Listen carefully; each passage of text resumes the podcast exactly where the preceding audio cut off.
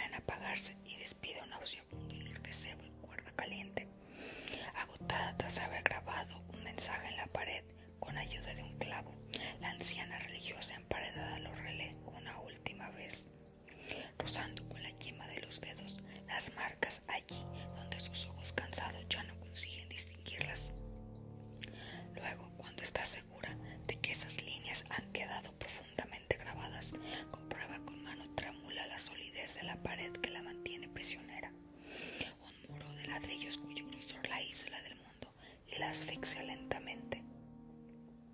Lo exiguo de la tumba le impide ponerse en cuclillas o permanecer erguida y ya hace horas que la anciana retuerce de espalda en ese cubículo. El suplicio del emparedamiento. Recuerda haber leído numerosos manuscritos que referían los sufrimientos de esos condenados a los que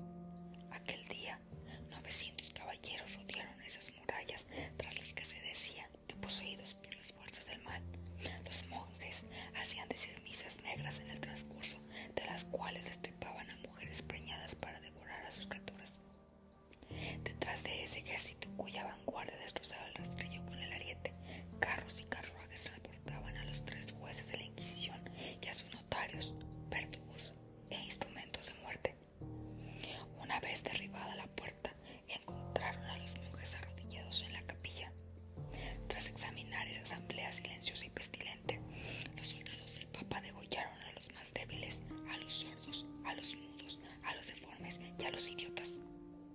Luego llevaron a los demás a los sótanos de la fortaleza, donde los torturaron noche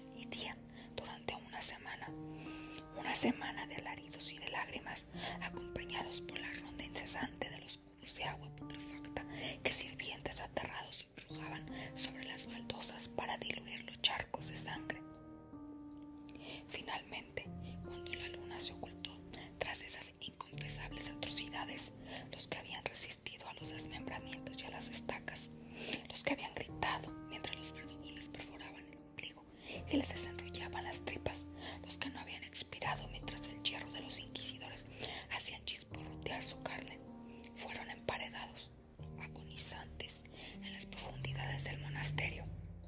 400 esqueletos que arañaron el granito hasta desengrasarse. Ahora le tocaba a ella, con la diferencia de que la vieja religiosa no había sufrido los tormentos de la tortura para escapar del asesino demoníaco que se había introducido en su convento. Ella misma, la madre y el sub de Trento, superiora de las Agustinas de Bolzano, se habían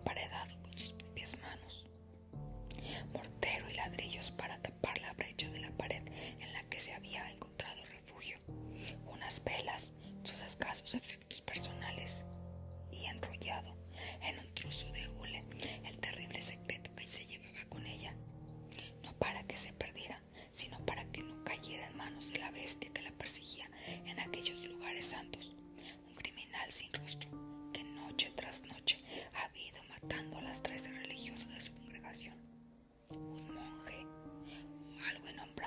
había metido el santo sayal.